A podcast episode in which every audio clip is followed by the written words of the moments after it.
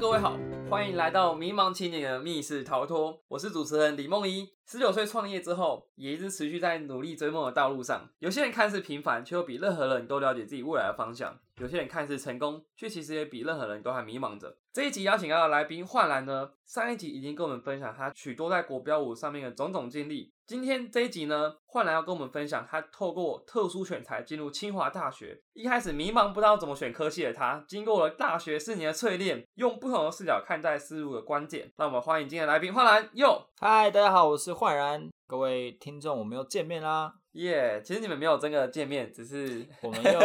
我们又又听听见啦。那个时候透过特殊选材申请清华大学的时候啊，你最早是想要念什么科系啊？其实不瞒各位说，我当初是想要念外文系。嗯，对，然后因为我当初的想法是这样，上清华大学很明白，清华大学应该没有教国标舞，对，所以我势必要在就是跟往常一样啊，在外面的训练中心去做训练。嗯。那我在学校我可以学到一些什么呢？对，然后我想说，呃，因为我很常会需要上一些国外老师的课程，然后也会出国比赛这样子，我不如把英文这些东西把它练到极致，然后再上一些课的时候，因为其实国外老师课很多有不同国家的老师啊，他可能一些口语的用法，其实我是听不太懂的，然后其实他们的一些口音，嗯我也想说可以透过我们学校呃外文系来做训练这样子。但是但是，因为我先跟各位报告一下，就是我英文其实是没有很厉害的，就是讲白了就是不好。对，然后那高中考试的成绩，也就是啊上集所提到，就是嗯只要及格过，然后不要太低，这样就好了。对，所以那时候也是就是专佛考试这样子，所以其实也很少会用讲话的方式来去训练英文。所以当初选外文系的时候，其实是下定决心想要去练英文的这种心态，想要来读外文系的。可是当初啊，我也实际的，呃，因为我们大一是不分系嘛，然后我也实际选了外文系的课程。然后我去书局买书的时候，那时候我记得《西洋文学概论》，嗯，对，大概两三百膝盖，膝盖，对，嗯就是那个膝盖。我现在受伤的部位。对，那个膝盖特别疼。嗯我那时候去买膝盖的时候，大概两三百页的原文书，然后我拿起来翻了一下，然后我就放回去。然后还要念来还要修。对，我就把所有外文系的课都退掉了。对，嗯所以我从大一到现在都还没有读到任何外文系的课程。对对，那我当时就是，其实我也没有不知道我自己要选什么科系啊，应该是说我那时候反过来想说，如果今天想要成为一个国标舞经营教室的一个领导者，甚至是一个 boss 的话，那我需要什么样的能力？这样子，然后来反而来看清华大学有什么科系来可以让我选这样子。嗯，我们刚入学的时候其实都是不分系嘛，对在不分系待了一年之后，我们可以自由分流。我还记得那时候，因为你说你想要当国际的裁判教练，所以要训练外文嘛。然后你在特殊选材面试的时候，就是你那时候跟我说的，你说对教授，我想要上外文系，然后结果教授说，哎、外文系不是英 学英文的哦。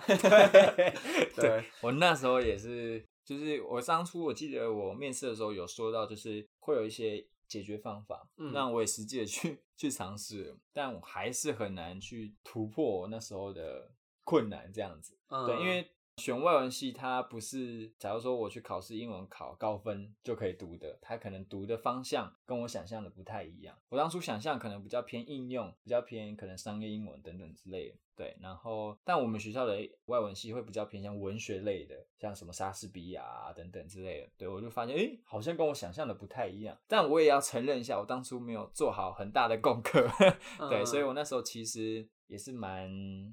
蛮蛮想打自己一巴掌的，对，嗯所以那时候也还好啦，因为我们那时候是读不分系，所以我们学校所有的系我们都可以去尝试。对，那我后来也重新审视一下我自己可以读什么系，这样后来才读了科技管理学院学士班，嗯然后我的专长是管理，然后二专是心理这样子。嗯，对哎、你刚刚说到在特殊选材面试的时候，你觉得自己准备就是可能各位科系的没有预先准备到，可是我觉得你准备的其实超好的，就可能科系以外啦，因为你知道准备了一本超厚，对就如果现在从天上掉下来可以把我砸死的那种那很厚的一本备审，每页都写满了各种得奖经验。对，那时候其实我做了很多很多准备，嗯然后呃也感谢梦怡给我一些书审上面的建议。然后我记得我那时候每天都去烦我们辅导老师，然后我就希望他可以 帮我做模拟面试这样子，可以嗯猜一些题目。然后我也知道我英文文上面有一些困难，应该说不是困难，应该是说我知道我英文是一个很大的破口，嗯 是一个很容易呃呃很容易当陷阱题的一个题目，这样，所以我那时候也特别去找英文老师去做英文的口试的训练，这样子，然后还有像什么自传的撰写啊等等，我都很主动去找老师去协助这样子。对，所以那时候的面试我其实准备十足啊，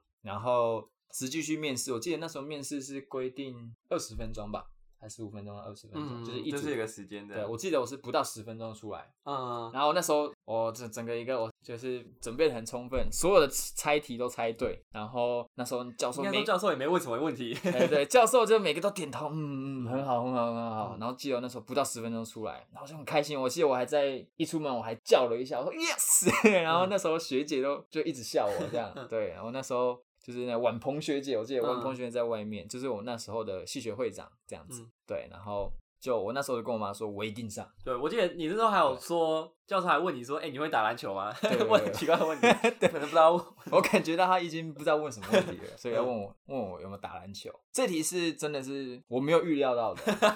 但是我也是靠当下的反应去做，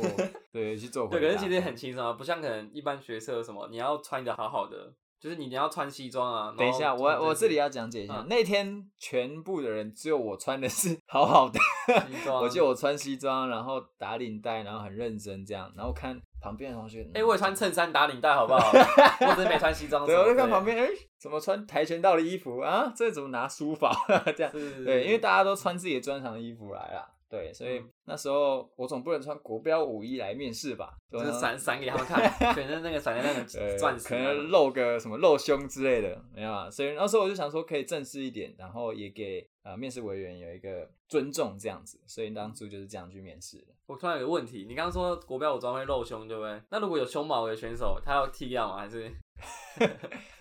应该是说大呃大大家对国标舞衣的认识，可能就是什么露胸，然后什么露很多这样子。嗯对，但其实那个是一个当时的一个潮流，对，嗯所以现在慢慢舞衣也有一些变化了。嗯现在可能高领啊，全身包起来，不一定露胸。但你你刚才那个问题，我可以回去好好反思一下。对我目前是没有看到有胸毛太多，然后还穿故意露胸毛的衣服。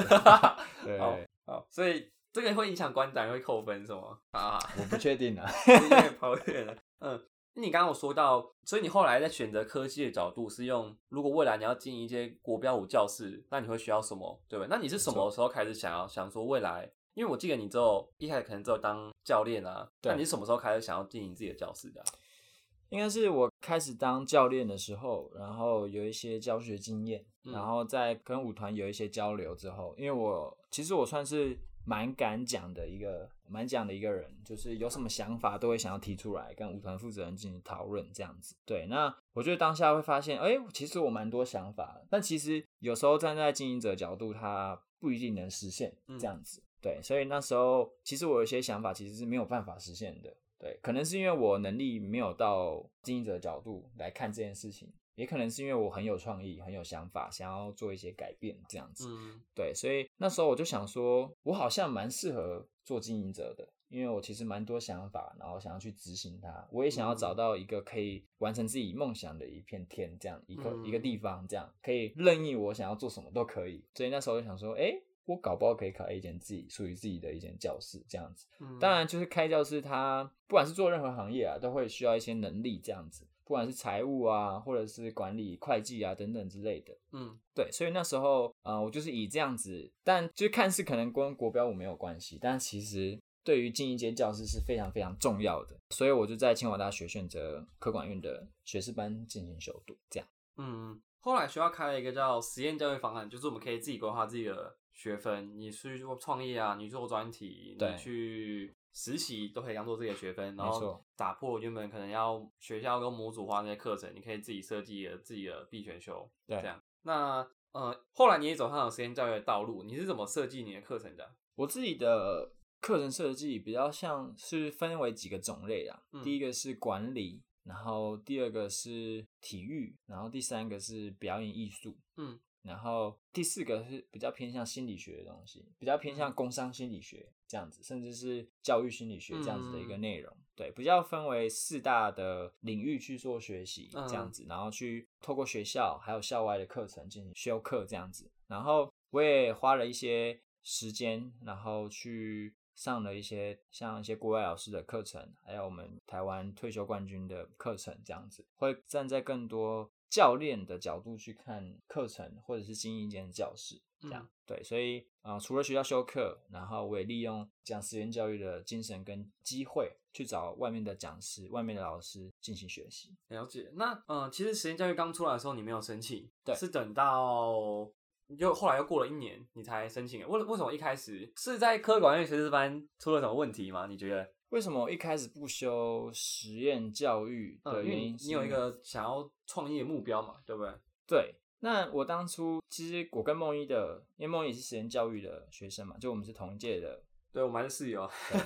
对。像梦一他的目标就是以创业为主题。对。那我的目标比较像是创业前的准备。嗯。我来作为我修课的方向，这样子。对，所以那时候我需要一些跨校的修课，这样子。然后，但是实验教育那时候其实是还刚开始，其实没有太多的跟跨校的合作，还有一些签约，所以那时候其实是我还看不到它在我修课上面的可行性，比较符合我个人啊。对，所以那时候就没有修习实验教育。嗯，实验教育需要有个比较明确的毕业专题。对，那你你的毕业专题是什么？我的毕业专题就是舞蹈制作。对，那时候就是可以有一个编舞的。过程这样子，然后我把我自己的从大一到大四的所有的经历，把它编成一支舞码，然后透过 MV 的形式把它拍下来，嗯，然后去用实体成发的方式跟大家去做发表。然后也跟大家宣传跟介绍国标舞到底是什么样子的一个舞种，一种一种舞风，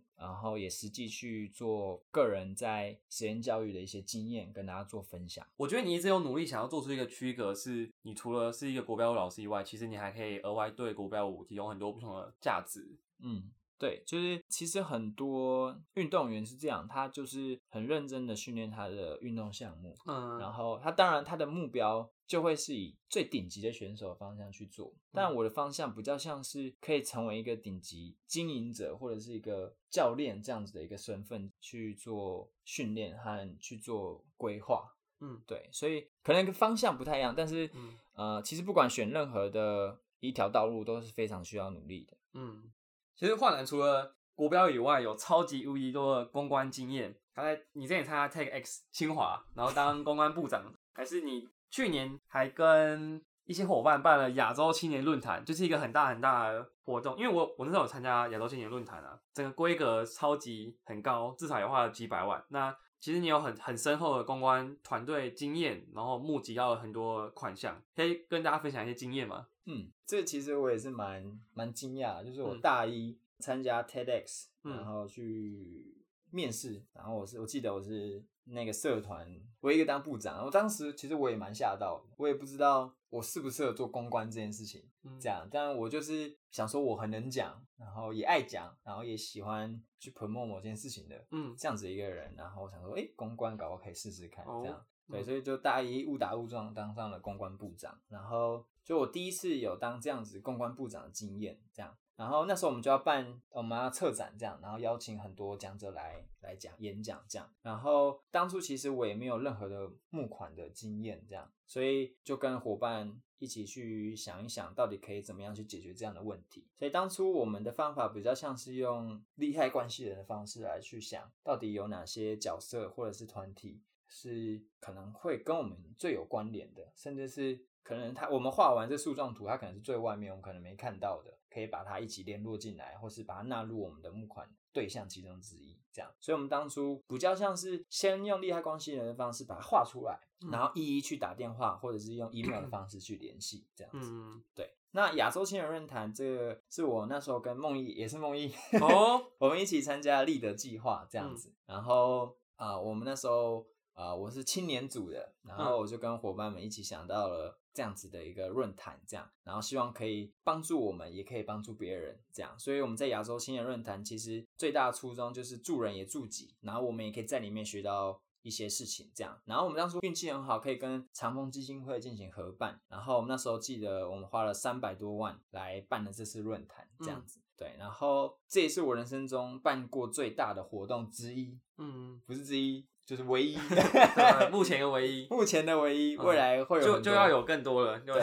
对，然后这个也是呃，为什么会办这个，也是我未来我除了就未来创业，我除了要进一间教室以外，除了还要教学，那未来可能也会会像办比赛啊，或是成果发表，类似像这样策展的方式，或是办一个活动的方式。进行未来可能会这样子一个业务项目，所以我觉得这个公关经验还有这个办理活动经验对我来说是非常非常重要的。对，然后一方面为什么会选公关这个这样子一个角色，是因为我觉得跳国标就是这样，就是呃我很常需要跟人相处，很需要跟舞伴或是跟学生沟通。我发现在这样沟通的过程当中，哎，大家都还蛮愿意听我讲话的，然后跟我讲话也是开心快乐的。所以我想说，哎，搞不好我蛮适合做公关这个角色。嗯，我我觉得你这个蛮蛮适合的。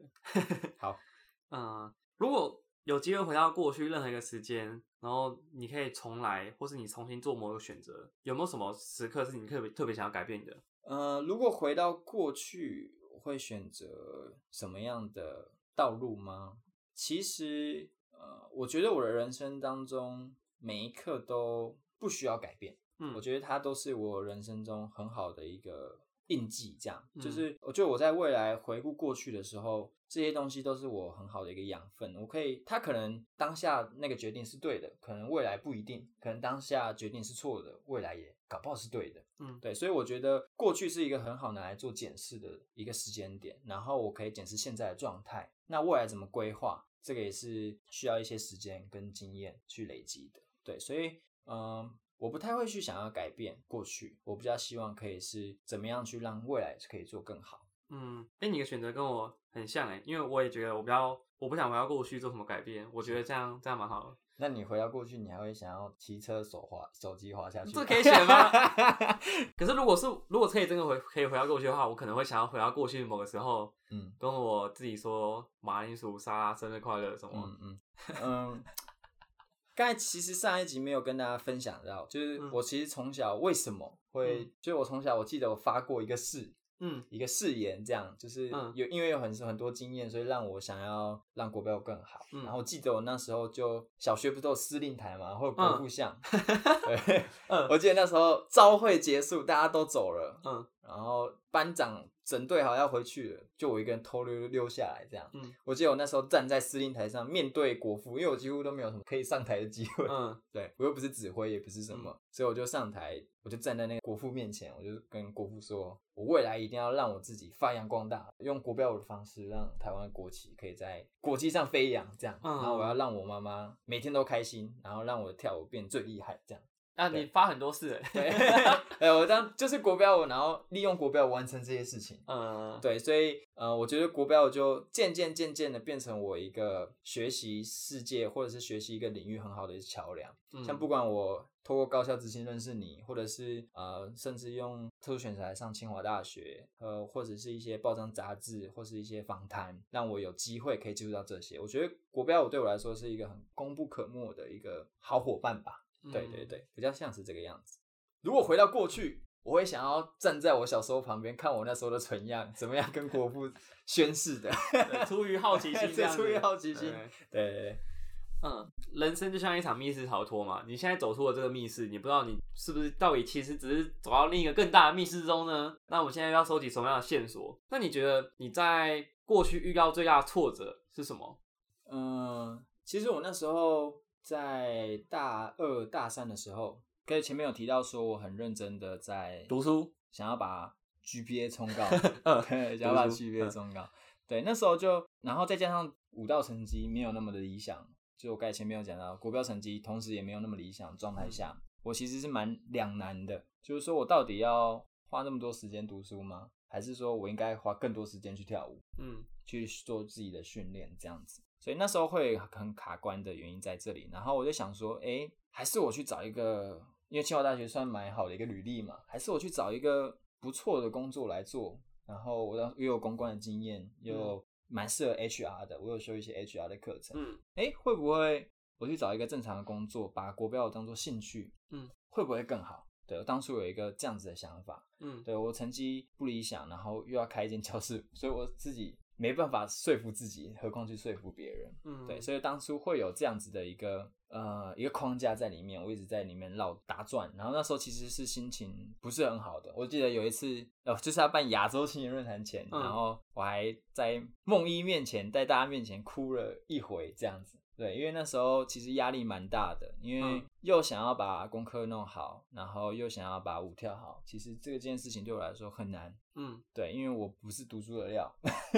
对，嗯老实说，我不是读书的料，但是我很确定我喜欢国标舞，但是嗯我两边都不能放。对，所以我那时候其实有这样子的困难还有挫折在里面。嗯，对，然后当初也会有一个呃念头，就是哎呀算了，不然就是找工作，然后把国标舞当兴趣玩玩，然后偶尔可以去比赛，这样就好了，嗯不要把它放得太重。对，但一直到现在大四要准备毕业了，然后这过程当中就呃不断的跟朋友去找聊天啊，或者是呃重新去把舞蹈国标舞这件事情来做一个审视，国标舞的人生来做一个审视，甚至去我的奖杯室去每一个奖杯嗯都擦一下，回顾一下拿冠军是什么样的感觉。对，然后才慢慢发现找到自己的初衷，然后嗯为什么到底为什么要创业，为什么要当教练，嗯为什么是想要当一个冠军教练而不是冠军选手，嗯，这条路就反正就反而就是不太一样的。嗯那我就必须要花比别人更多时间在做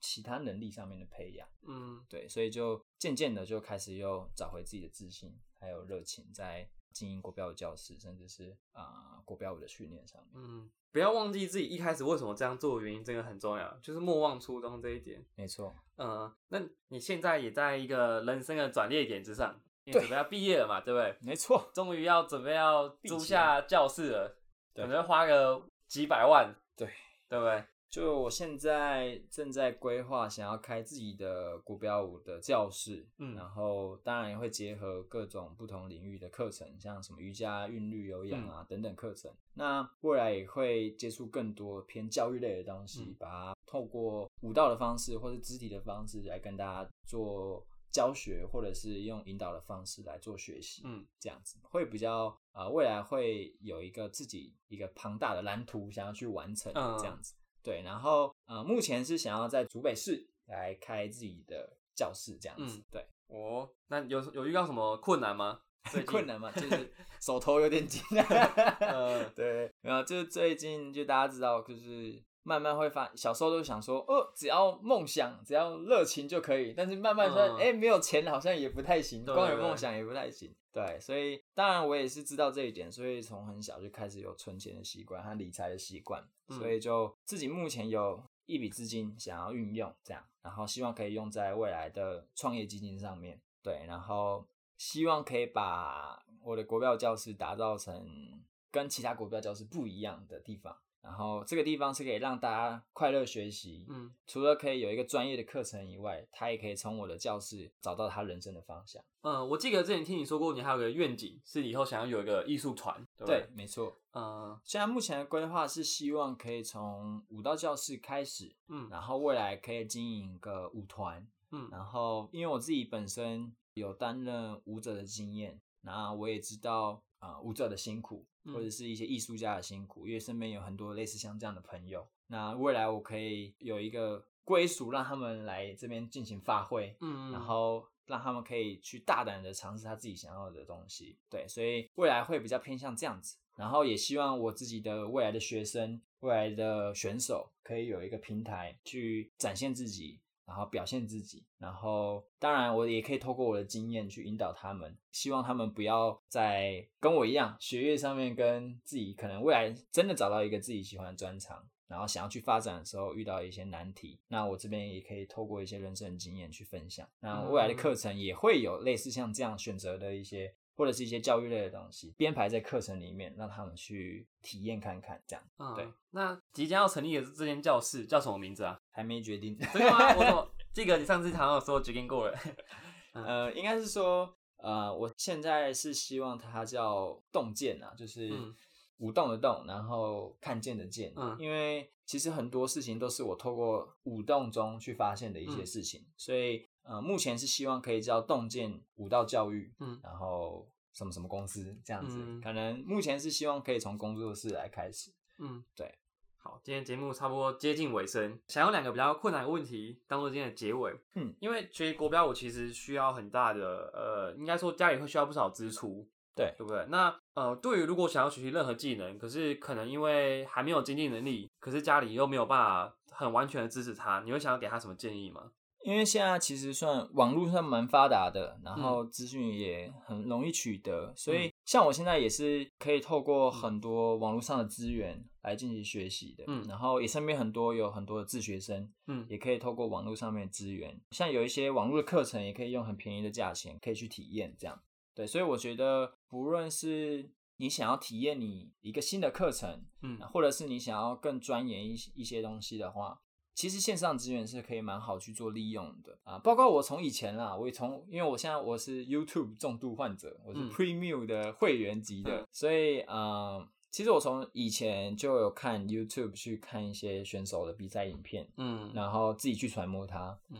然后。因为我不能天天去上国标舞课程嘛，因为很嗯贵，所以我就会把一些问题准备好去问嗯老师，然后也可以透过录影片的方式，把自己当下学习的过程或成果把它录下来，然后自己嗯去做一个检讨。所以其实学习很多东西上面不用局限于实体的课程，对不对？就是因为现在网络上的资源真的很方便。对，但是也是要看各位在有兴趣的领域会是哪一个地方，因为嗯像其实很多它需要实际上面去训，像国标舞对，像是国标它其实蛮需要去做肢体接触的，嗯对，它可能会有一些呃讲求温度的东西，嗯它可能会有一些情感的东西要训练，对，它需要沟通的训练。那这部分可能我个人建议是。你确定你你有这个兴趣了，嗯或者是你想要更进一步深入学习的话，再进行这些的训练。对，嗯，因为像你们，假如说像你小时候可能没有办法天天上课，因为很贵嘛。可是可是你是天天训练的，对，一方面也是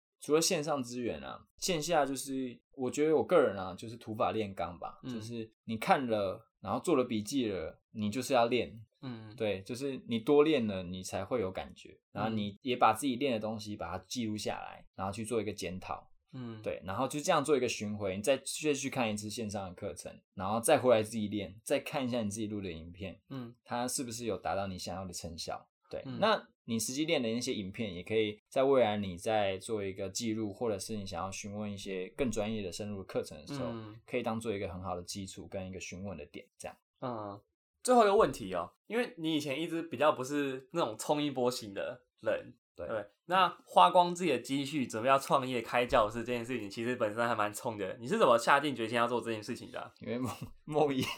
是吗？我害的。